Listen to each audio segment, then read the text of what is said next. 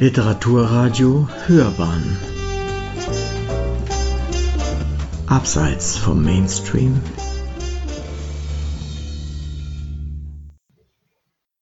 Einen wunderschönen guten Morgen, meine Damen und Herren, liebe Mitglieder, liebe Karl-May-Freunde. Ich begrüße Sie ganz herzlich zum heutigen zweiten Tag unseres Karl-May-Kongresses hier in Dortmund. Ich darf Ihnen als erste Rednerin heute Frau Professor Dr. Anna-Margareta Horacek vorstellen. Sie ist äh, Anglistin und war bis 2018 Professorin für englische Literaturwissenschaft an der äh, Christian-Albrechts-Universität in Kiel. Ähm, bis 2021 war sie Vizepräsidentin der Akademie der Wissenschaften zu Hamburg und zuvor, 1998, äh, war sie Gastprofessorin an der University of Maryland in den USA. Äh, sie hat innerhalb der englischen Literaturwissenschaft vielfältige äh, Forschungsinteressen, unter denen ich unter anderem die äh, Postcolonial Studies und die transkulturellen Studien hervorheben möchte. Aber insgesamt, insbesondere beschäftigt sie sich damit, wie ähm, Identität und Alterität durch zum Beispiel Geschlecht, Ethnizität oder Religion in der Literatur ausgedrückt und konstruiert werden. Zu diesem Themenbereich hatte sie auch 1995 äh, ihre Habilitation abgeschlossen ähm, zur Rolle von Nation, Gender und Rasse in den Romanen von Joseph Conrad, Ian Forster und D.H. Lawrence. Und äh, gerade diese Beschäftigung mit äh, Identität, mit Rasse, mit äh, Geschlecht und so weiter äh, in den Romanen ist von ganz besonderer Relevanz auch für die Karl-May-Forschung, wie sie uns heute zeigen wird. Denn sie wird äh, die Ergebnisse ihrer Forschung zu Joseph Conrad auf Karl-May übertragen und äh, einen entsprechenden Vergleich anstellen.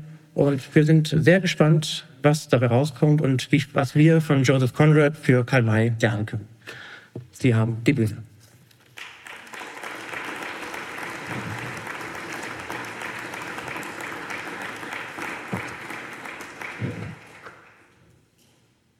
Sehr geehrte Damen und Herren, ich freue mich, heute hier zu sein.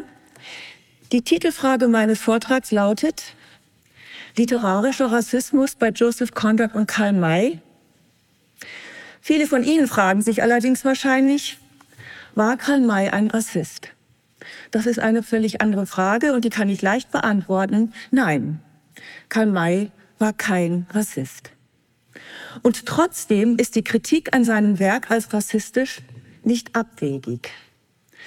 Das möchte ich zeigen äh, an seinem Roman Winnetou I. Und da der gleiche Widerspruch zwischen Autor und Text seit 50 Jahren diskutiert wird, am Beispiel von Joseph Conrads Heart of Darkness, werde ich das als Modell nehmen und praktisch mit diesem Modell dann an Karl May herangehen. Und das erwartet Sie, die Gliederung meines Vortrags. Wie funktioniert Literatur? drei Bausteine. Die Wichtigkeit von Gänsefüßchen, Rasse und Race. Ungewollte Widerworte. Der Text widerspricht seinem Autor. Erst Joseph Conrad's Heart of Darkness, dann Karl Mays Winnetou I. The Blame Game, die Schuldfrage. Und schließlich, abschließend Same, Same, but Different, Konrad und May aktuell. Erstens, wie funktioniert Literatur? Drei Bausteine. Helmut Schmid spricht in seiner Studie der Winnetou-Romane von der auffälligen Dreieinigkeit aus Ich, Held, Erzähler und Autor. Genau diese Dreieinigkeit führt aber in der kritischen Diskussion der Romane zu Problemen, wenn zum Beispiel Autor und Erzähler verwechselt werden. Für die literaturwissenschaftliche Analyse müssen wir daher auseinandernehmen, was in der Leseerfahrung als Einheit erscheint. Bei einem literarischen Text sind das die Aspekte Text, Autor und Leser. Da diese Unterscheidung für meine Argumentation wichtig ist, wird es zuerst einen knapp fünfminütigen Crashkurs geben über diese drei Kernbegriffe. Der Text. Was ist das Besondere an einem literarischen Text? Schmid hebt in seinem äh, Buch zu Recht die dichterische Freiheit hervor. Literatur muss sich nicht an Fakten halten. Deshalb ist es für die Beurteilung der Romane erst einmal völlig unwichtig, dass es die Blutbruderschaft nicht bei den amerikanischen Ureinwohnern, sondern bei den Germanen gab. Oder dass die historischen ähm, Apachen gar keine Häuptlingsstruktur kannten, sondern in lockeren Familienverbänden lebten. Und es ist unwichtig, dass der Name Apache ihnen wahrscheinlich von den benachbarten Sunnis gegeben wurde, die unter ihren Raubzügen sehr zu leiden hatten. Allerdings muss man diese Fantasiewelten klar von der historischen Wirklichkeit trennen. Deshalb verwenden viele Aufsätze das Wort Indianer nur für die Stereotypen, die insbesondere in Deutschland durch Karl May verbreitet wurden. Denn, wie viele Kritikerinnen betonen, die Indianer sind eine Erfindung Europas. Vielleicht sogar durch Karl May Deutschlands. Zwar werden in Deutschland mit diesem Wort viele positive Eigenschaften verbunden, doch auch ein positives Stereotyp oder das man selbst für positiv hält, tut den Menschen dahinter Unrecht. Deshalb bezeichne ich in meinem Vortrag nur Karl Mays Fantasieprodukte als Indianer. Ansonsten spreche ich von Native Americans, indigenen Nationen, Ureinwohnern und so weiter. Analog spreche ich von den Weißen, wenn die Charaktere das koloniale Selbstbild vertreten, ansonsten von Europäern oder Amerikanern. Der Autor. Karl May versuchte, seine Fiktionen durch seine Selbstinszenierung als Old Shatterhand zu authentifizieren. Auch Konrad konstruiert in Heart of Darkness einen Ich-Erzähler, der viele biografische Gemeinsamkeiten mit ihm hat. Das funktionierte zumindest für die zeitgenössische Leserschaft, wie auch die sogenannte Tourist Epistemology, das Touristenwissen, funktioniert. Wenn ich es selbst erlebt habe, glaubt man mir, was ich erzähle. Allerdings wurde seit dem Ende des 19. Jahrhunderts diese Zuverlässigkeit der Erfahrung angezweifelt, da die individuelle Wahrnehmung und auch der verbale Bericht darüber, zum Beispiel im literarischen Text, unbewusst immer von sozialer Herkunft, Geschlecht, Klasse, Kultur und auch der jeweiligen historischen Zeit des Autors oder der Autorin geprägt sind. Daher ist jenseits der Autorintention immer nur eine historisch spezifische Perspektive möglich. Schlied behandelt vier solcher zumeist unbewussten Prägungen in den Winnetou-Romanen. Und zwar das Geschichtsbild von Johann Gottfried Herder, das Motiv des edlen Wilden, den Sozialdarwinismus und die zeittypische europäische Überzeugung von der Superiorität der europäisch-christlichen Kultur als Legitimation des Kolonialismus bzw. Imperialismus. Leser. Während die Autorintention also an Autorität verliert, wird der Leser immer wichtiger. Ein Text wird in unterschiedlichen Zeiten unterschiedlich gelesen, denn das Leseverständnis der Leser ist, genau wie beim Autor, abhängig vom historischen und kulturellen Kontext. Solche unterschiedlichen Deutungen gelten als ein Qualitätsmerkmal guter Literatur, denn sie zeigen, dass die Texte immer wieder Anknüpfungspunkte bieten für jeweils aktuelle Probleme. Wir bauen den Sinn eines Textes nämlich zusammen aus den Buchstaben auf dem Papier oder halt auf dem Computer und unserem heutigen Wissen, das anders ist als das von Conrad oder May. Zum Beispiel wissen wir im Rückblick, ob und wie ihre Werke in deren Zukunft gewirkt haben. Diesen Auswirkungen, diese Auswirkungen können durchaus gegen die Intentionen des Autors gehen. Bei Karl May und Conrad ist das sicherlich die Aneignung und Kritik ihrer Werke als rassistisch. So, Ende des Crashkurses. Und damit komme ich zum zweiten Teil, nämlich die Wichtigkeit von Gänsefüßchen. Von Rasse zu Race. Was heißt denn eigentlich rassistisch? Die Vorstellung von Rassen sortiert die Menschheit in Gruppen, die durch fünf Kriterien definiert werden. Erstens, die Merkmale einer Rasse sind biologisch, also naturgegeben. Zweitens, diese Merkmale haben alle und nur die Mitglieder einer Rasse. Drittens, sie werden vererbt. Deshalb kann man Vorfahren und Herkunft einer Rasse feststellen. Viertens, so kann man den geografischen Ursprung einer Rasse zurückverfolgen. Heute, das war nicht immer so, typischerweise nach Afrika, Europa, Asien und Nord- und Südamerika. Und fünftens, Rassemerkmale zeigen sich körperlich, als Hautfarbe, Augenform, Haarstruktur, aber auch als Veranlagung, zum Beispiel Intelligenz oder Kriminalität. Seit dem 16. Jahrhundert werden Rassenzuschreibungen benutzt, um Europäer als überlegen darzustellen und so die koloniale Unterwerfung anderer Kulturen als Zivilisationsprozess zu rechtfertigen. Wissenschaftlich besteht kein Zweifel, dass es biologische Rassen in diesem Sinne nicht gibt. Deshalb fordern einige Kritiker, das Wort gar nicht mehr zu benutzen, zu eliminieren. Die Mehrheit jedoch vertritt die Meinung, dass bis heute das Denken in Rassekategorien so wirkmächtig ist, dass wir den Begriff beibehalten, ihn aber nicht als biologische, sondern als sozial konstruierte Kategorie begreifen. Und da spricht man vom Konstruktivismus. Diese Unterscheidung zwischen der biologischen und der sozial konstruierten Bedeutung ist sehr wichtig. Denn wenn Rasse als naturgegeben begriffen wird, sind die rassischen Merkmale unveränderbar und schicksalhaft. Als kulturell konstruierte Kategorie sind die Merkmale dagegen interessengeleitete Zuschreibungen. Und wir können untersuchen, zu welchem Zweck diese Zuschreibungen eingesetzt werden.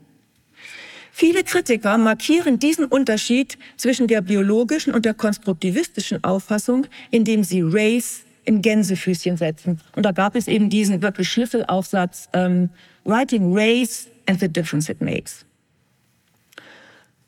In einigen deutschen Aufsätzen habe ich sogar gesehen, in den Postcolonial Studies, dass dort äh, nur noch das englische Wort ähm, in Anführungsstrichen benutzt wird. Also Rasse, weil in Deutschen das Wort Rasse eine völlig andere historische Entwicklung durchgemacht hat. Deswegen gehen sie auf dieses englische Race. So, damit komme ich zu den Texten. Widerworte. Der Text widerspricht seinem Autor. Zunächst Joseph Conrads Heart of Darkness von 1899. In diesem Roman schildert der englische Seemann Charlie Marlowe seine Reise auf dem Kongo zu einem Elfenbeinhändler namens Kurtz, der einen ganzen afrikanischen Stamm mit unvorstellbarer Grausamkeit beherrscht. Marlowe beschreibt in diesem Kurzroman sehr drastisch die brutale Ausbeutung der Afrikaner für den Elfenbeinhandel der weißen Kolonialherren. Die traditionelle Forschung las deshalb diesen Roman übereinstimmend als antirassistisches Manifest. Darin sahen sich die Kritiker durch Conrads Biografie bestätigt. Denn Conrad erhielt, genau wie Marlowe, der Erzähler dieses Romans, mit Hilfe einer Tante einen Kapitänsposten bei einer Kolonialgesellschaft in Belgien und Konrad reiste 1890 selbst als Kapitän in den Kongo. Die Knechtung der Afrikaner dort entsetzte ihn jedoch so sehr, dass er vorzeitig den Dienst quittierte. Wie ein Paukenschlag kam da 1975 die Behauptung, des nigerianischen Schriftstellers Chinua Achebe, Conrad is a bloody racist. Konrad ist ein verdammter Rassist. Dass diese offenkundige Wahrheit, das ist jetzt meine Übersetzung von ähm, diesem Teil des Aufsatzes, dass diese offenkundige Wahrheit vertuscht wurde, liegt daran, dass weißer Rassismus gegen Afrika so normal ist, dass seine Manifestationen gar nicht mehr bemerkt werden. Das heißt, er hat eben nicht nur Conrad kritisiert, sondern gleich auch die ganzen Kritiker. Seitdem wurden die auffälligen Widersprüche in Heart of Darkness neu gelesen. Denn obwohl die Erzählung den Kolonialismus anprangert, verwendet sie andererseits bei der Beschreibung Afrikas genau die gleichen Bilder und Konzepte wie die imperialistischen Eroberer. Das zeigt sich am Geschichtsbild, an typischen hierarchisierenden Gegensatzpaaren und an der Konstruktion des Ich-Erzählers. Da gibt es noch mehr, zum Beispiel Gender spielt eine große Rolle, aber ich konzentriere mich hier nur auf diese drei. Das Geschichtsbild. Ein zentrales Thema postkolonialer Forschungen ist das europäische Geschichtsbild, an dem der Entwicklungsstand aller Kulturen gemessen wird. Dieses Geschichtsbild geht aus von einem chronologischen Zeitstrahl mit Europa an der Spitze. Und der Abstand zu dieser Spitzenposition bestimmt, wie weit eine Kultur entwickelt ist. Das heißt aber auch, alle Kulturen, die anders sind als die europäische, sind von vornherein unterentwickelt und damit schlechter. Dieses Geschichtsbild zeigt sich in Heart of Darkness, wenn Malo Afrika als eine historische Vorstufe Europas darstellt. Das heißt, sowohl die Kultur insgesamt als auch die einzelnen Menschen sind noch nicht so weit wie die Europäer. Der vorgeschichtliche Mann verfluchte uns, betete uns an, hieß uns willkommen. Wer mochte das sagen? Eine weitere Strategie des rassistischen Sprechens besteht darin, durch metaphorische Gegensatzpaare unausgesprochen Werturteile zu fällen. Typisch sind unter anderem die Gegensatzpaare Geist-Körper und Schwarz-Weiß. Und dies Geist-Körper, das war für mich auch der Zeilinger Vortrag gestern Abend hochinteressant. Ich komme zum ersten. Seele, Leib oder säkular Geist, Körper. Die Opposition Seele, Leib oder Geist, Körper spielt eine zentrale Rolle im Selbstbild des abendländischen Menschen, der sich wesentlich über seine rationale Denkfähigkeit definiert. Diese ist gebunden an die Sprache. Wir kennen den Genesis-Bericht, die Menschen, Adam kann die Welt benennen. Aus Marlos Perspektive haben die Afrikaner gar keine richtige Sprache, sondern sie verständigen sich über Short Grunting Phrases, kurze grunzende Sätze. So wird ihnen Denkfähigkeit und damit auch Kultur- und Religionsfähigkeit abgesprochen und ihre religiösen Rituale erscheinen entsprechend wie unspeakable rights, unaussprechliche Riten von Teufelsanbetern. Von Zeit zu Zeit brüllten sie alle zusammen unverständliche Worte, die nicht mehr menschlich klangen.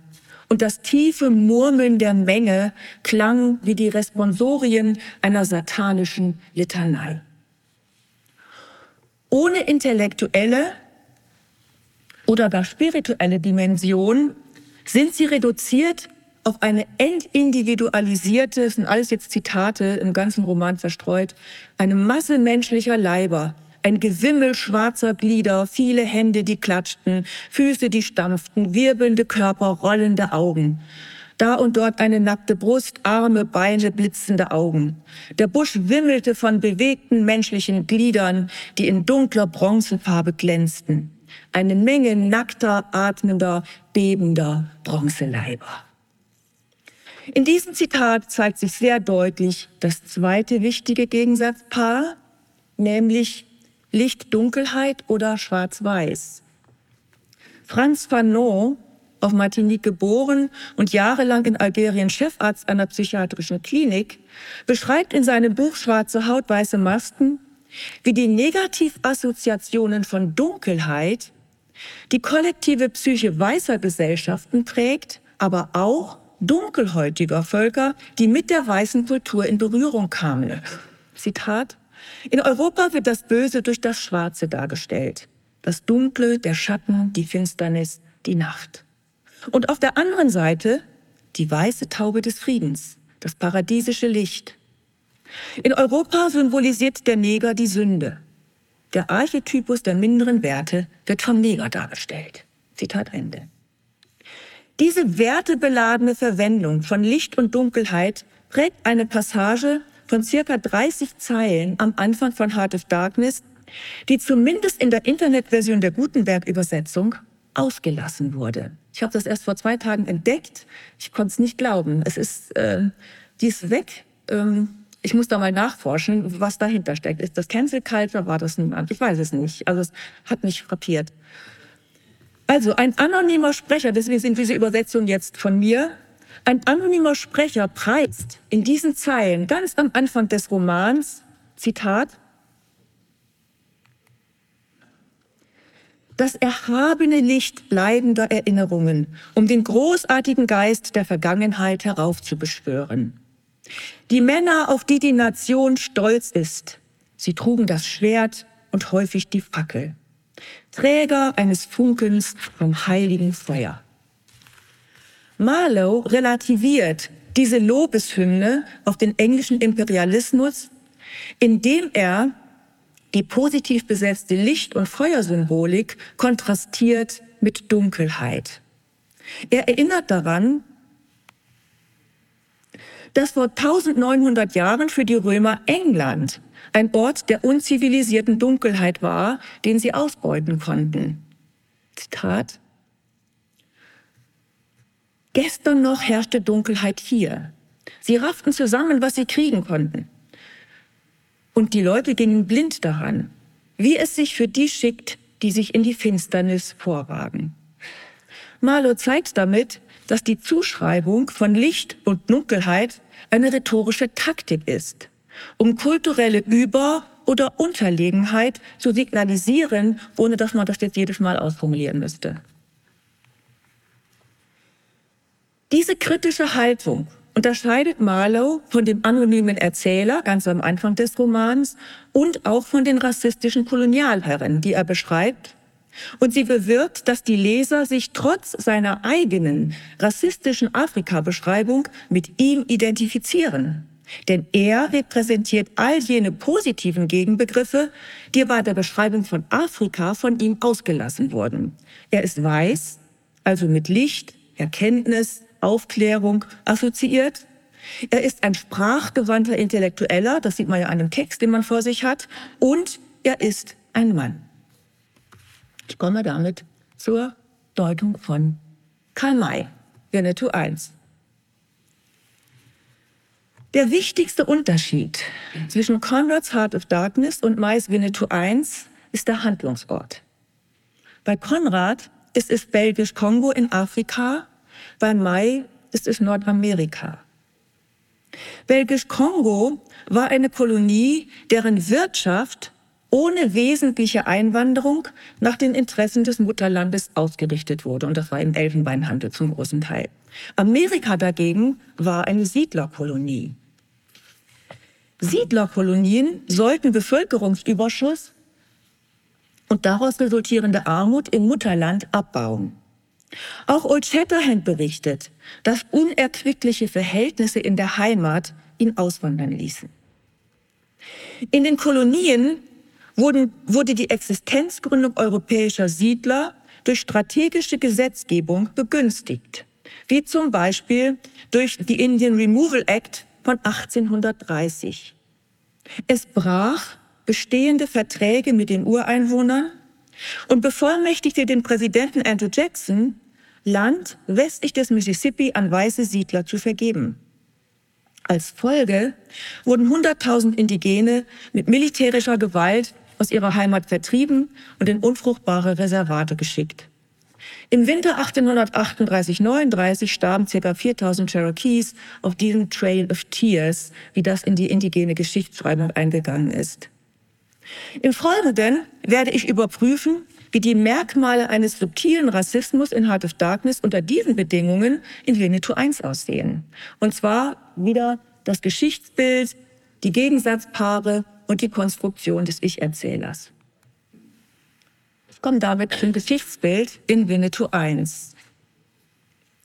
Schmid zeigt, dass in Winnetou 1 wie bei Konrad Europa als Norm für die historische Entwicklung der Indigenen genommen wird. Ganz im Sinne des Geschichtsbildes von Johann Gottfried Herder. Nicht enthalten in Herders Geschichtsbild ist allerdings das unabwendbare Ende der Native Americans, das in Winnetou I immer wieder beschworen wird. Zitat, niedergeworfen von einem unerbittlichen Schicksal, welches kein Erbarmen kennt.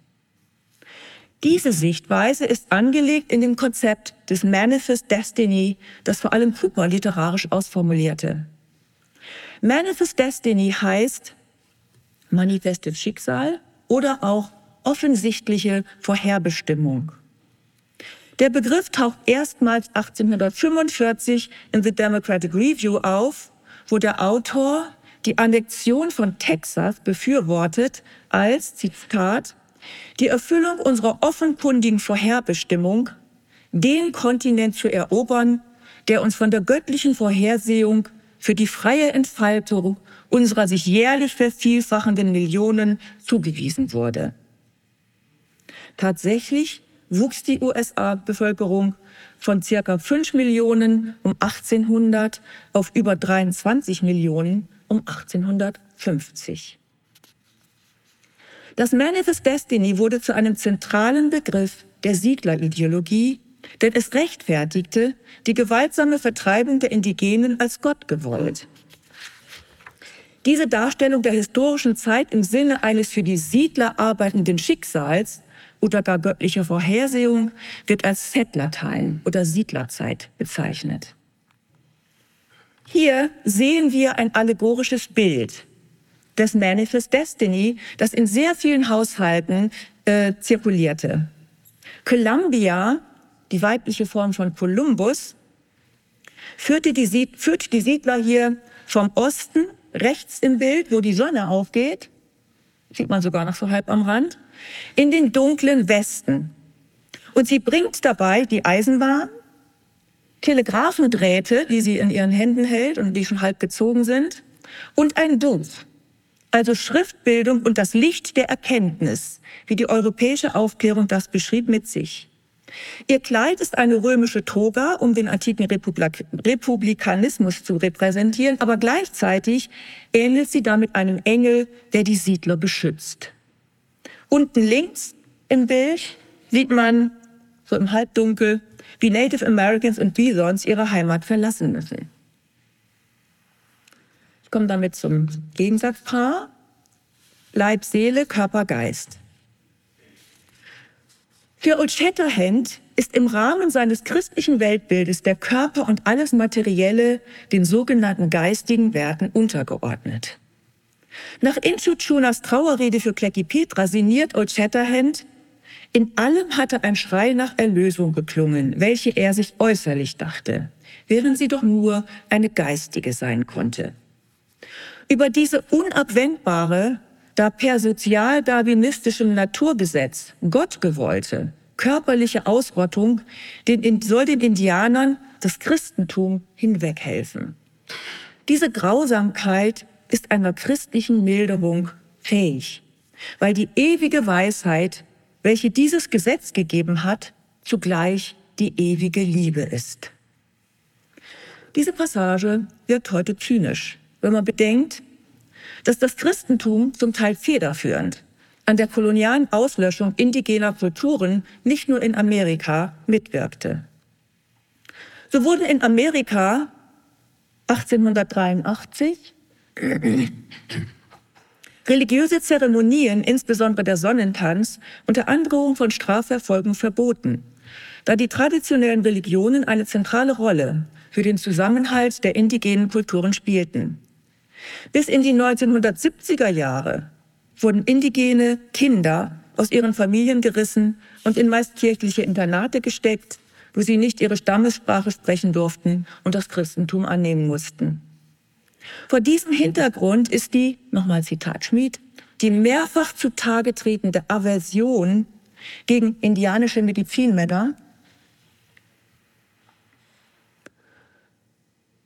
im besten Fall als Colonial Humor zu werten. Im kolonialen Humor werden kolonisierte Menschen in Szenen gezeigt, über die nur weiße Leser lachen können, weil sie illustrieren, dass den Kolonisierten die intellektuellen und moralischen Voraussetzungen fehlen, um zum Beispiel religiöse Riten angemessen zu vollziehen. In diesem Sinne präsentiert Old Shatterhand in Winnetou I die heilige Handlung des Medizinmanns vor dem Ritt in den Osten als eine durch Anführungsstriche markierte Vorstellung, bei der, Zitat, ein Knurren und Fauchen, als ob mehrere Hunde und Katzen im Begriff ständen, einen Kampf zu beginnen, gefolgt wird von einem langsamen, grotesken Tanz, bei dem der Medizinmann sich das Gesicht mit einer schrecklich aussehenden Maske bedeckt und den Körper mit allerlei wunderlichen, teils auch ungeheuerlichen Gegenständen behangen hatte. Dass selbst in Chuchuna seinen Medizinmann nicht traut, wertet Old Shatterhand als Beleg für Klecki Petras erfolgreiche Vermittlung aufklärerischer Rationalität. Aus heutiger Perspektive dagegen illustriert sein Misstrauen die Entfremdung des Häuptlings von der kulturellen Tradition seiner eigenen, als naiv verunglimpften Nation. Da ist mal von these brave people die Rede. Diese, ja, also, das ist verunglimpft. Der burleske, pseudoreligiöse Hokuspokus, mit dem Hawkins wenig später die Warnungen des Medizinmanns völlig entwertet und lächerlich macht, wäre, wenn er das mit christlichen Riten gemacht hätte, sicherlich als Blasphemie verurteilt worden. Schwarz-Weiß, hell-dunkel. In Winnetou I stehen sich weiße Siedler und dunkelhäutige Native Americans oder die Roten mehrheitlich feindselig gegenüber. Die Ausnahme bei den Weißen sind Klecki Petra, aber vor allem Old Shatterhand, dessen rassistisch-paternalistische Äußerungen für viele Kritiker aufgewogen werden durch die verklärende Schilderung von Winnetou als androgyne Schönheit. Klug, stark, einfühlsam, zuverlässig und mächtig. Dazu noch romantisierend von Anfang an vom Tod gezeichnet. Die Quelle für diese Darstellung Winnetous ist das Motiv des edlen Wilden, das im 18. Jahrhundert von Jean-Jacques Rousseau entworfen wurde. Als Gegenbild zu den Werten der Aufklärung, wie Rationalität oder auch zivilisatorische Selbstkontrolle, lebt der edle Wilde, the noble savage, im unmittelbaren äh, Kontakt mit der Natur und kann deshalb die für die Romantiker naturgegebene Tugendhaftigkeit des Menschen unverdorben durch kulturelle Einflüsse ausleben. Allerdings verwandelt Karl May, so der Kritiker Gallagher, den edlen Wilden in den Good Indian, den guten Indianer. O'Chatterhan schätzt Winnetou und Inchuchuna nämlich nicht wegen ihrer Naturnähe, sondern wegen ihrer Anpassungsbereitschaft und Fähigkeit an die Werte der Weißen, die ihnen Klecki Petra beigebracht hat. Eines der ersten Motive für Old Shatterhands Bewunderung von Winnetou ist dessen Schriftbildung, als er Longfellows Hiawatha von 1855 in Winnetous Händen entdeckt. Longfellows Epos entwirft das weiße Ideal des ungefährlichen und deshalb natürlich edlen Wilden, als die Native Americans keine wirkliche Gefahr mehr darstellten, ihre gewaltsame Unterwerfung aber noch im kulturellen Gedächtnis sehr präsent war und nicht ohne schlechtes Gewissen. Und Shatterhand allerdings, für ihn allerdings, beweist diese Lektüre, dieser Indianer konnte nicht nur lesen, sondern er besaß sogar Sinn und Geschmack für das Höhere. Die Nähe guter Indianer zu weißen Werten wird besonders deutlich in dem Handlungsstrang um Shochi. Ihr Aussehen entspricht einer weißen Ästhetik vollkommen. Europäisch gekleidet hätte sie gewiss in jedem Salon Bewunderung erregt. Wie Sie wissen, will sie in diese Salonkultur eingeführt werden, bis sie ganz so geworden ist wie eine weiße Squaw, um sich als Ehefrau für Old Shatterhand zu qualifizieren. Was erstaunlich ist, da Old Shatterhand Heiratspläne explizit ablehnt und Shochi das verlogene Ideal der zart beseiteten weißen Lady völlig durchschaut, wie ihre Philippika gegen die Grausamkeit weißer Damen gegenüber Sklaven und Tieren zeigt. Genauso erstaunlich ist die Zustimmung von Vater und Bruder, die keine Illusionen über die Brutalität und rassistische Überheblichkeit der Weißen haben. In Tschetschuna bemerken noch direkt vor dem Abritt, dass sie wissen, sie müssen doppelt so viel bezahlen, ja, wenn sie da in den Osten ziehen. Lutz und andere Kritikerinnen sehen daher diese unplausible Handlungsführung als Umsetzung eines kolonialen Mythos, in dem die Kolonisierten ihre Kolonialherren freudig begrüßen und den Ethnozid selbst wählen. Die Reise in den Weißen Osten führt zur Ermordung von Shochi und ihrem Vater, womit Old Shatterhands schwer vermittelbare, endgültige Zurückweisung der Häuptlingstochter ebenso wie das skandalträchtige Motiv einer zukünftigen Ehe des weißen Westernhelden mit einer farbigen Indigenen elegant, wie es ein Kritiker nennt, umgangen wird. Auch bei den Weißen gibt es gute und schlechte Weiße. Die schlechten sind auf jeden Fall die Yankees. Oberflächlichkeit, Unfähigkeit, Desinteresse und der Hang zur Bequemlichkeit bei den Yankees stehen gegen Verantwortungsbewusstsein, Sachkompetenz und das Ideal redlicher Arbeit. Ich komme damit zur Erzählinstanz Old Shatterhand als Inkarnation des guten Weißen. Ja. Wie Marlowe in Heart of Darkness so ist Old Shatterhand in Winnetou I die einzige Erzählautorität und die in vielen Aufsätzen belegten widersprüchlichen Aussagen mit Blick auf Rassismus treffen sich alle in ihm. So beklagt er einerseits wiederholt den Ethnozid an den indigenen Kulturen und das strategische Abschlachten von Millionen Büffeln, um den Prärievölkern die Lebensgrundlage zu nehmen und im Westen Siedlungsplatz für die Siedlerströme zu schaffen, die 1869 äh, nach der Fertigstellung der transkontinentalen Eisenbahn immer mehr zunahmen.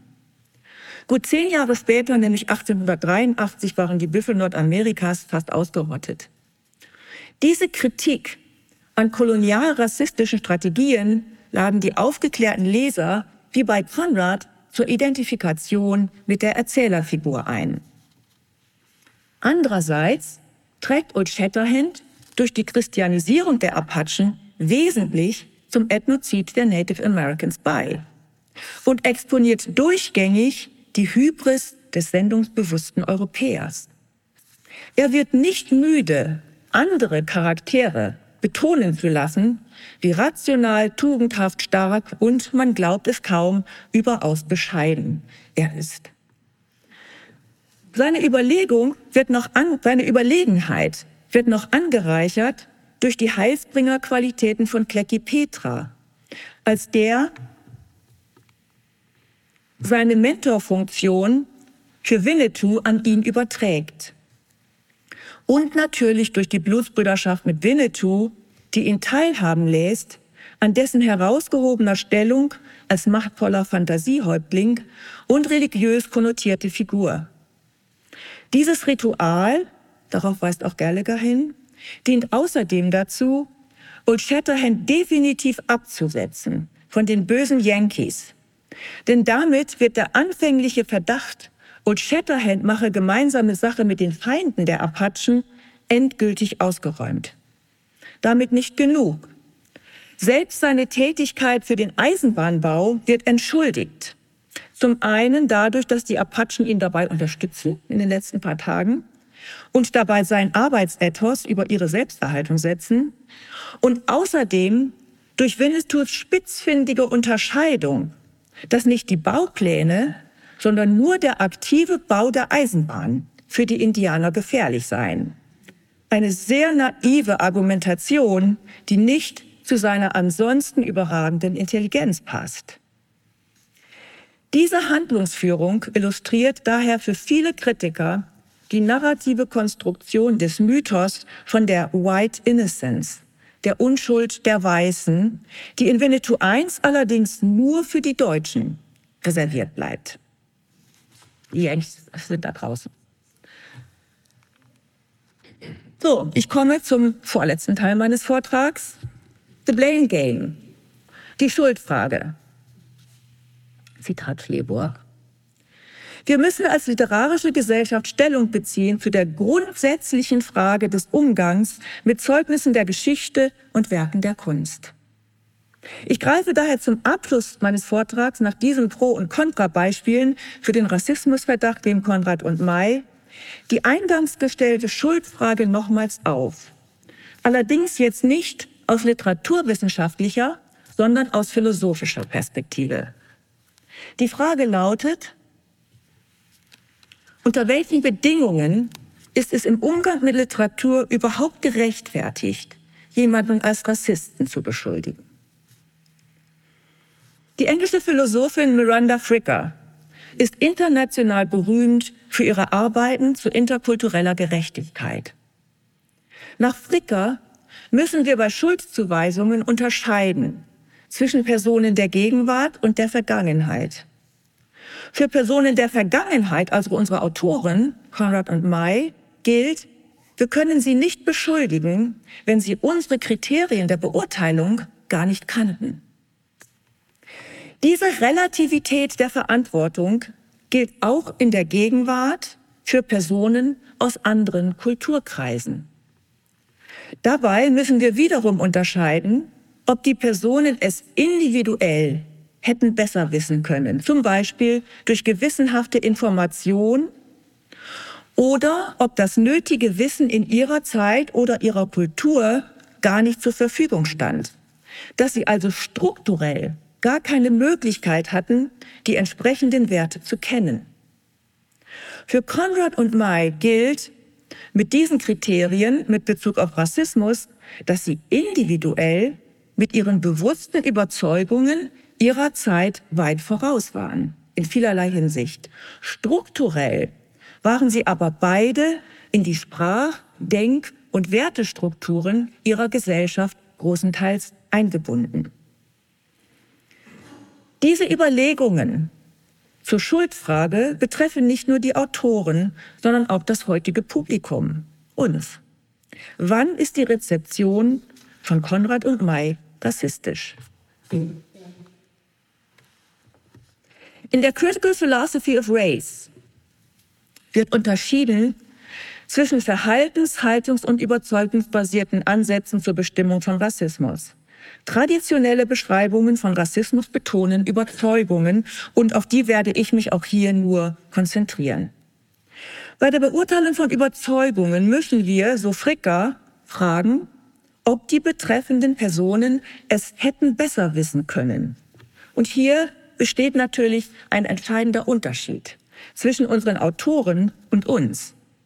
Wir wissen vieles, was Konrad und May strukturell nicht wissen konnten. Wir wissen, dass gegen ihre Intentionen ihre Darstellung der fremden Kulturen rassistische Stereotype fortgeschrieben hat. Im Fall von Karl May wissen wir auch, dass seine eurozentrischen Werte unvereinbar sind mit seinem Ideal einer Gemeinschaft gleichberechtigter Kulturen, zumindest einiger Kulturen. Bezeichnenderweise konnte er das Ideal nur mit einer Fantasiegestalt wie Winnetou darstellen. Um dieses Ideal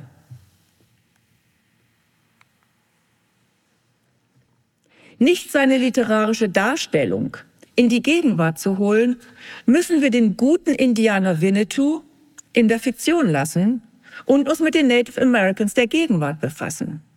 Forget Winnetou, wie D.S. Red Hair Crow, Mitglied der Chiricahua, Apache, Cherokee, Afroamerikaner und indigener Aktivist, seine Dokumentation über Native Americans in Deutschland tituliert. Seine Gesprächspartner und Gesprächspartnerinnen berichten, dass sie in Deutschland immer wieder an der Kunstfigur Winnetou gemessen und natürlich als defizitär kritisiert werden. Das ist Loving the Wrong Way, Liebe auf die falsche Art, so der Untertitel dieses Films. Nun ist es üblich, dass zwischen Gesprächspartnern mit großem hierarchischem Gefälle, wie sozialer oder ökonomischer Status oder auch in diesem Fall Einheimischer und Migrant, dass unbequeme Aussagen von der mächtigeren Seite nicht ernst genommen werden. Miranda Fricker hat dafür den Begriff Epistemic Injustice geprägt, der jetzt in den Postcolonial Studies zentral geworden ist. Gemeint ist damit der ungerechte Umgang mit dem Wissen anderer, indem man ihnen meistens aufgrund von Vorurteilen einfach nicht glaubt. Weil sie Migranten sind, Ausländer, ungebildet, Frauen, alt, zu jung, was weiß ich, können sie die Lage nicht richtig einschätzen, nicht einmal ihre eigene Lage. Das können dann die Mächtigeren immer besser. Diese Einstellung muss nicht böser Wille sein. Rassismusstudien zeigen, dass die Privilegien, die weiße Menschen historisch bis heute genießen, es für sie schwierig machen, rassistische Realitäten und ihre eigene Rolle innerhalb dieser zu erkennen. Der Begriff weißes Nichtwissen, White Ignorance, soll dies beschreiben. Und auch dazu gibt es eine ganze Menge Studien. Bin damit beim Schluss angekommen. Same, same, but different. Konrad und May aktuell. Joseph Conrad und Karl May sind keine Rassisten. Dennoch schreiben beide im Rahmen von rassistischen Werten und Denkmustern, die in ihrer Zeit dominant waren. Dabei gibt es strukturell viele Übereinstimmungen in ihren Texten, wie zum Beispiel das eurozentrische und universalistische Geschichtsbild, wertende metaphorische Gegensatzpaare und auch die Konstruktion eines Erzählers, mit dem sich die weißen Leser dann identifizieren können. Aber es gibt auch große Unterschiede bei der inhaltlichen Füllung dieser Konzepte, die natürlich zu tun haben mit den unterschiedlichen Handlungsorten, Belgisch-Kongo und Nordamerika und den unterschiedlichen Bedingungen dort. Damit illustrieren beide Romane eindrücklich wesentliche Herausforderungen bei der Annäherung an und im Umgang mit fremden Kulturen und sind dadurch hochaktuell im Rahmen der gegenwärtigen Diskussionen um kulturelle Aneignung. Und die läuft ja nicht nur um Karl May. Also das ist ja wirklich nur ein kleines Thema in dieser Riesendiskussion. Ich denke nur an die Benin-Bronzen und was da alles passiert im Moment. Beide Texte zeigen, dass gute Absichten ein notwendiger Anfang sind, dass sie aber nicht ausreichen. Beide Texte erfordern für die Behandlung dieser Fragen eine differenzierte Herangehensweise und eröffnen uns genau dadurch die Möglichkeit, nochmal in den Worten von Schleburg, als literarische Gesellschaft das Andenken Karl Mays, und zwar ein möglichst differenziertes Andenken, lebendig zu erhalten. Ähnlich formuliert es Hartmut Wörner. Er sieht in der kulturwissenschaftlichen Aufarbeitung von Karl Mays Werk Zitat, eine der Chancen zur Bewahrung des vom Vergessen bedrohten Autors Karl May im kulturellen Gedächtnis der Nation, jenseits familienfreundlicher Events auf Freilichtbühnen und im Kino. Danke.